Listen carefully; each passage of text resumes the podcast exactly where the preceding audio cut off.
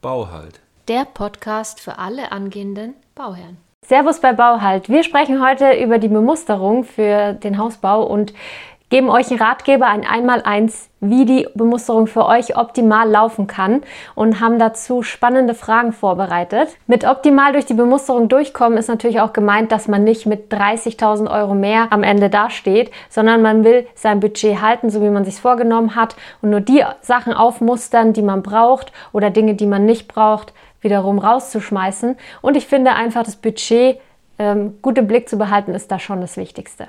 Natürlich darf man auch nichts vergessen. Man muss an alles denken und das ist richtig viel und deshalb gehen wir es jetzt auch durch, damit es für euch optimal läuft. Die erste Frage, die ich an dich habe, ist, was ist eine Bemusterung genau? Eine Bemusterung brauchst du für den Hausbau in dem Moment, wo du schlüsselfertig baust oder halbfertig oder so. Da wird dann ähm, im Werk, also bei uns war es ein Bemusterungszentrum neben dem Werk, wo man sich die Sachen alle aussucht. Also von Dachziegel bis Wände bis Fliesen, Böden, was auch immer. Also je nachdem, welche Fertigstufe du vom Haushalt gebucht hast. In unserem Fall war es so, wir haben schlüsselfertig gebucht, also wir haben wirklich alles ausgesucht. Bis auf Lampen. Also man kommt dahin und dann wird einem die ganze Auswahl an meinetwegen Bodenbelegen gezeigt und man entscheidet dann vor Ort, was für ein Bodenbelag gefällt einem, was möchte man generell Fliesen, Parkett und so weiter. Und so gehe ich davon aus, geht man dann durch die ganzen Räume und sucht sich da dann die ganzen Materialien eben aus vor Ort. Genau, so schaut es aus. Okay. Und themenmäßig war das bei uns sehr schön sortiert. Also wir sind von außen vom Haus entlang gegangen, beziehungsweise zuerst sogar bisschen über Technik gesprochen und dann von außen nach innen haben wir uns immer weiter vorgearbeitet, also vom Großen zum Kleinen. Und dann auch eben so Sachen wie Dachziegel sucht man auch da aus, irgendwelche ähm, Standroste fürs Dach und so weiter. Also wirklich komplett alles, was zur Ausstattung von dem Haus gehört. Wann findet denn so eine Bemusterung statt? Ja, auf jeden Fall weit vor dem Hausbau. Bei uns war es ein halbes Jahr vor Baubeginn und ungefähr ein Jahr vor Hausfertigstellung war bei uns der Zeitrahmen. Bei der Unterschrift haben sie auch schon uns einen Zeitrahmen vorgegeben, wie lang der ganze Hausbau im Gesamten dauern wird. Und es waren 18 bis 24 Monate und wir laufen jetzt wahrscheinlich auf 18 Monate raus. Also, wenn deine Bauzeit auch ungefähr zwei Jahre beträgt, dann ist das, glaube ich, ein guter Zeitrahmen, so ein Jahr vor Fertigstellung. Okay, und kriegt man im Vorfeld schon irgendwelche Unterlagen und wie läuft es dann direkt bei dem Termin ab? Also im, vor der Bemusterung haben wir Unterlagen zugeschickt bekommen und zwar was wir bis dahin schon ausgesucht hatten. Und einen Online-Zugang gab es bei unserer Hausbaufirma dazu. Wir konnten uns dann da einloggen in denen ihrem Portal und konnten da schon mal anschauen, was gibt es für Türen, was gibt es für Griffe, was gibt es für Wandfarben, Fliesen, Böden und konnte das alles schon mal in dieses Online-Haus in 3D war das auch, konnte man das rein bemustern. Mehrpreise konnte man allerdings da noch nicht sehen. Man hat schon immer gesehen, was ist jetzt in unserem Standardhauspreis schon enthalten und welche Produkte wie Badarmaturen und so würden extra kosten, aber man konnte leider noch nicht sehen, was für ein Extrapreis das da wäre.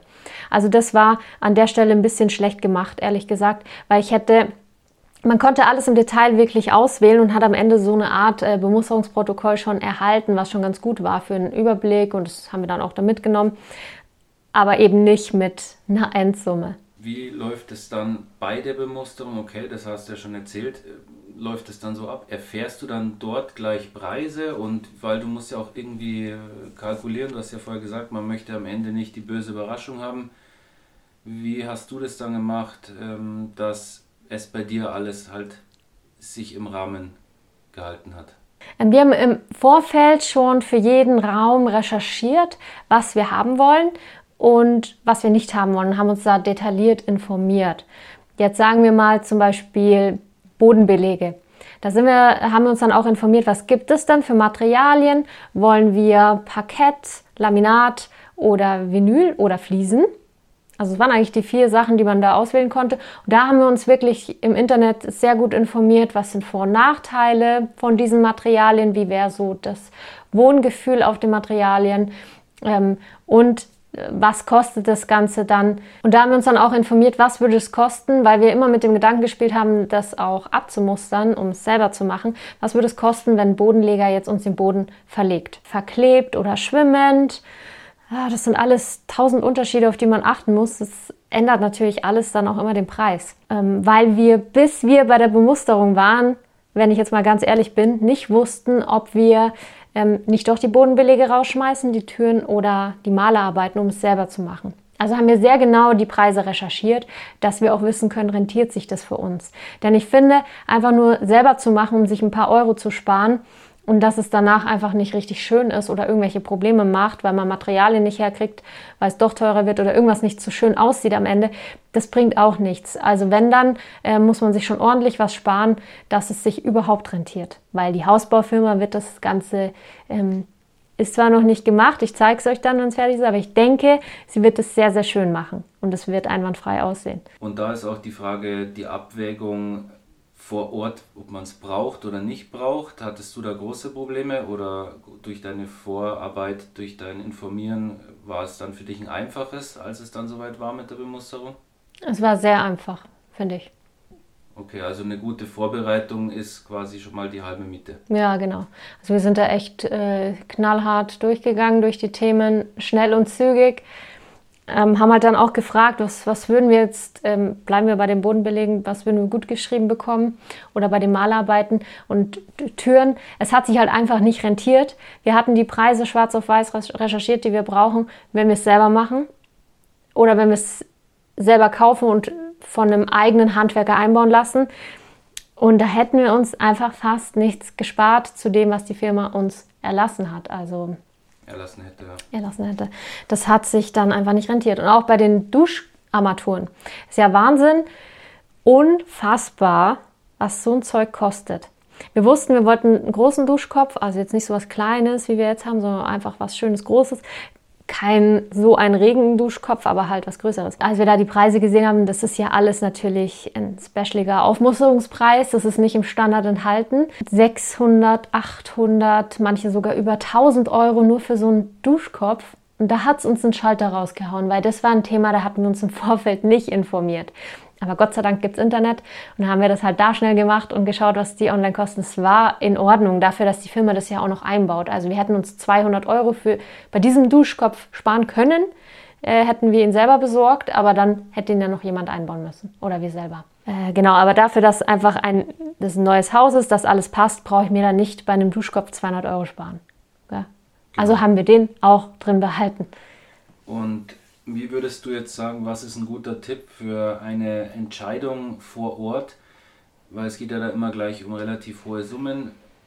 Würdest du sagen, okay, jetzt geht man erstmal kurz einen Kaffee trinken und überlegt sich das? Oder würdest du sagen, man schiebt es komplett raus, muss jetzt erstmal nicht mit ein und gibt der Firma im Nachhinein nochmal Bescheid?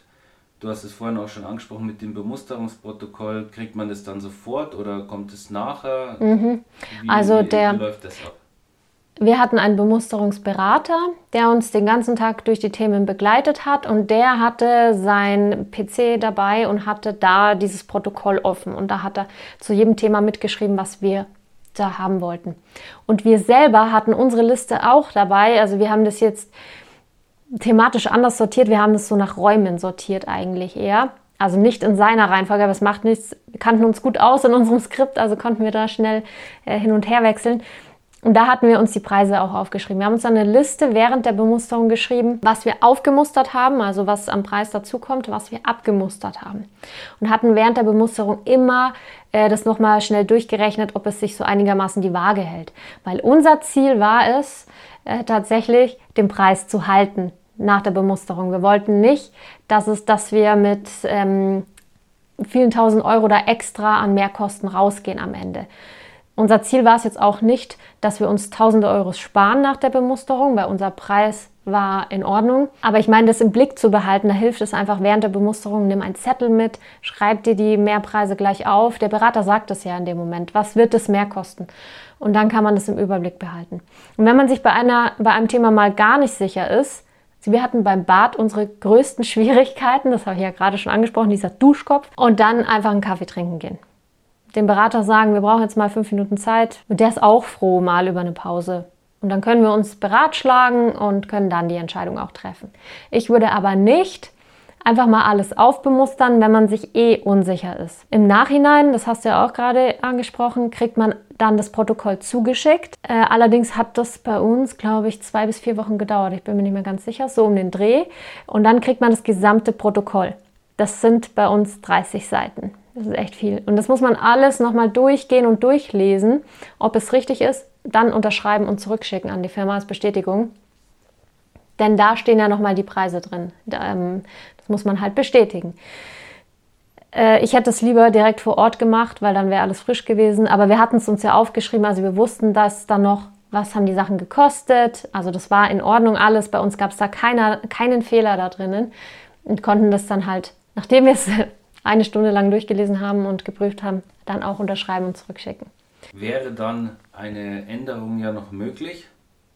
Was passiert, wenn man sich dann doch nochmal über Nacht entscheidet, hm, wir würden doch lieber gerne einen anderen Wasserhahn haben oder einen anderen Duschkopf oder doch den Duschkopf nicht aufmustern und so. Das ist dann in dem Moment ja noch möglich. Ja, das war bei uns alles möglich ähm, ein halbes Jahr lang hätten wir jederzeit denen eine E-Mail schicken können, sagen können, wir wollen da doch eine andere Tür, wir wollen einen anderen Wasserhahn, wir wollen anderes dies, das, das, hätten wir alles machen können. Äh, wir haben auch in dieser ganzen Zeit bis jetzt, also jetzt ist nach seit der Bemusterung, würde ich mal sagen, ein halbes Jahr ungefähr oder sieben Monate ungefähr vergangen. Äh, sogar jetzt können wir noch Änderungen machen, weil wir haben mittlerweile fünf von diesen Protokollen erhalten und müssen immer wieder prüfen, weil es ist ja nicht nur so, dass wir Änderungen vornehmen an dem Protokoll, sondern die Firma auch selber. Und das ist ein Punkt, das nervt uns tierisch. Und das kann man jetzt auch mal hier direkt ansprechen. Ich weiß nicht, ob das überall so läuft. Ihr dürft gerne mal eure Erfahrungen dazu äh, an uns schreiben. Dieses Protokoll wird immer im Gesamten wieder geschickt. Selbst, äh, selbst wenn, da heißt es, mehr Stahl äh, brauchen Sie für die Garage, fürs Garagenfundament, wird mehr Stahl benötigt, als Sie am Anfang gerechnet hatten. Dann schicken Sie uns das ganze Protokoll wieder und wir sind halt dann, also da bin ich eigentlich eher so der Kontrollfreak. Ich möchte das alles durchlesen, weil du weißt ja nicht, jeder kann mal einen Fehler machen. Du weißt nicht, ob irgendein anderer Punkt rausgelöscht wurde, geändert wurde, vielleicht auch aus Versehen, aber dann möchte ich trotzdem äh, das nicht einfach blind unterschreiben. Okay. Also genau, wir haben es ewig oft durchgelesen, es sind ewig lang Änderungen möglich, um das mal festzuhalten. Also du würdest in so einem Fall jetzt zum Beispiel vorschlagen, dass Hausbaufirmen, falls jetzt dieses Video auch einer von der Hausbaufirma sieht, das so abändern, dass man einfach das über einen Zusatz macht und ja. nicht wieder das gesamte Protokoll 30 Seiten schickt und 30 Seiten wieder unterschrieben werden müssen, sondern vielleicht einfach nur einen Zusatz auf Punkt XY, meinetwegen Bad. Und da steht dann drin, welche Änderung am Bad vorgenommen wurde. Das wäre das Allerbeste. Okay. Mhm. Also die Hausbaufirmen sollten wirklich sich sowas überlegen, weil es gibt Zusätze zu Verträgen. Gibt es bei jedem ja, Vertrag. Also du kannst ja immer. Und dann wäre es eine Seite, die man lesen muss. Ich weiß nicht, ob das Taktik ist, ich weiß nicht, ob die es nicht besser wissen. Ähm, Aber jetzt muss ich auch ganz kurz noch eine Frage stellen. Mhm. Diese ganzen Protokolle, haben die dann gestimmt oder hast du das Gefühl gehabt, zwischendrin wurde irgendwas verändert, rausgenommen zu deren Gunsten oder wie auch immer oder hat es gepasst? Hat alles gepasst. Einwandfrei. Also war nie, dass da irgendwas gemauschelt wurde. Wir sind nach wie vor mit unserer Firma 1A zufrieden. Wie lief der Tag der Bemusterung ab? Weil die Bemusterung ist ja wahrscheinlich an irgendeinem Ort, wo dieses Bemusterungszentrum eben ist, wo sich das befindet. Und wie kann man sich da diesen Tag oder diese Tage dann vorstellen? Ja, bei uns waren ähm, zwei Tage dafür vorgesehen. Das war weit 400 Kilometer weit weg von unserem Heimatort. Und da mussten wir anreisen. Wir haben das Hotel bezahlt bekommen für diese Tage, wir haben das Essen bezahlt bekommen. Und es war in Corona-Zeiten, also das heißt viele Krankheitsfälle Und wir wurden dann gebeten, ob wir das nicht an einem Tag durchführen können. Also unsere Bemusterung hat letztendlich dann nur einen Tag gedauert. Aber ich muss sagen, dadurch, dass wir so gut vorbereitet waren, war das für uns jetzt auch kein Problem. Wenn jemand nicht vorbereitet ist, dann ist es absolut nicht möglich. Dann werden aber auch nicht zwei Tage reichen. Nicht gut. Im Vorfeld bekommt man auch noch einen Plan, wo man die Elektroplanung einzeichnen muss. Dazu habe ich schon mal ein Video gemacht. Darüber spricht man dann in der Bemusterung auch, aber man hat nicht so viel Zeit, das alles nochmal im Detail durchzugehen. Wir haben Leute bei der Bemusterung gesehen, die da gar nicht vorbereitet waren. Die saßen beim Frühstückstisch und haben dann ihre Elektroplanung gemacht. Aber ich denke mir, da können ja echt nur Fehler passieren, kann, weil man nervös ist, weil man irgendwas vergisst und so. Aber das ist eine Aufgabe, die muss man vor der Bemusterung auf jeden Fall erledigen. Unsere Bemusterung hat dann so um 8 oder 9 Uhr morgens gestartet. Schaut immer nach unten, weil ich hier meine Liste offen habe. Haben erstmal mit den Dachziegeln angefangen und dann kommen wirklich viele Punkte, mit denen man gar nicht rechnet. Also zum Beispiel die Revisionstür für den Kamin. Habe ich nicht gewusst, dass man sowas überhaupt aussuchen muss. Äh, dann für einen Schornsteinfeger, wie der das machen will. Will der, wie viele Trittstufen haben, will der haben? Wie soll die Leiter sein? Oder es gibt auch Dach, kleine Dachfenster, durch die der rausklettern kann. Wir haben ihn dann nochmal angerufen, also hab die Nummer parat oder frag ihn vorher schon. Dann die Dachuntersicht, Genau, dann, waren, dann gab es schon Mittagessen, also das haben wir auch dort bekommen im Bemusterungszentrum. Das war wirklich super schön und luxuriös gemacht. Wir konnten uns auch jederzeit Kaffee oder Getränke oder Snacks holen. Und dann ging es zu den Fliesen. Wir haben uns für Vinylboden im restlichen Haus entschieden, also alles derselbe Boden, weil wir fanden, das lässt es größer und offener wirken und schöner von den Übergängen. Und Vinyl hatte für uns viele Vorteile. Wir, das habe ich ja vorhin schon gesagt, dass wir uns da sehr viele Gedanken gemacht haben zu den verschiedenen Materialien. Dann ging es auch zum Bad. Beim Bad muss man die Toilette aussuchen. Bei uns gab es unzählige äh, Modelle. Da musst du die Toilettenhöhe aussuchen. Du musst auch den Deckel aussuchen. Du musst die Druckplatte aussuchen. Und dann standen wir auch, ey, klar muss man das aussuchen, ist klar. Ich dachte aber, das wäre bei der Toilette einfach dabei, die man sich dann auswählt. Nein, du kannst aussuchen, möchtest du runde Druckplatten, zwei oder dass es in einem ist mit eckigen. Oh Gott. Und dann standen wir da und haben überlegt, was, wie schaut denn unsere jetzige aus? Und nicht mal das wussten wir. Gell? Also es ist auch eigentlich nicht so wichtig. Aber es sind so viele Kleinigkeiten, wo man dann schnell überfordert sein könnte. Also ich zähle jetzt auch nicht alles im Detail auf, was da jetzt dran kam. Das langweilt euch vielleicht auch. Aber wenn ihr Fragen habt, schreibt es in die Kommentare, äh, was da gefragt wird. Dann kann ich da nochmal was dazu schreiben. Auf jeden Fall Fensterbretter auszuwählen war für uns auch super schwierig. Das ist ein Thema, mit dem beschäftigt man sich nie, weil ein Fensterbrett ist einfach immer da und man achtet nicht so drauf. Aber da gibt es auch unzählig verschiedene Materialien. Es gibt Holz, Kunststoff, Stein, dann kannst du Marmor oder normalen Stein und du kannst auch die Tiefe sogar aussuchen. Also das wusste ich überhaupt nicht. Äh, wir haben das dann so schmal wie möglich gemacht, damit das Fensterbrett so unauffällig wie möglich ist. Wenn du allerdings viel darauf abstellen möchtest, dann sollte es vielleicht eher ein bisschen breiter sein. Du brauchst auch Außenfensterbretter, an die musst du auch denken. Und da ein Tipp, äh, weiß, man denkt immer erst bei weißen Fenstern würde man ein weißes Außenfensterbrett nehmen, weil es dann stimmig ist. Aber äh, haben wir jetzt und es kriegt so schnell irgendwelche Flecken, die du nicht mehr rausputzen kannst. Deshalb würden wir das jetzt nicht empfehlen. Wir haben uns jetzt für Edelstahl entschieden. Okay, gut. Eine Bemusterung jetzt nichts, vor dem man Angst haben sollte worauf man sich eher freuen kann, wenn man gut vorbereitet ist. Und es freut mich, dass ihr so lange dran geblieben seid. Und äh, wenn ihr mehr über den Hausbau wissen wollt, abonniert den Kanal und bis zum nächsten Mal. Ciao.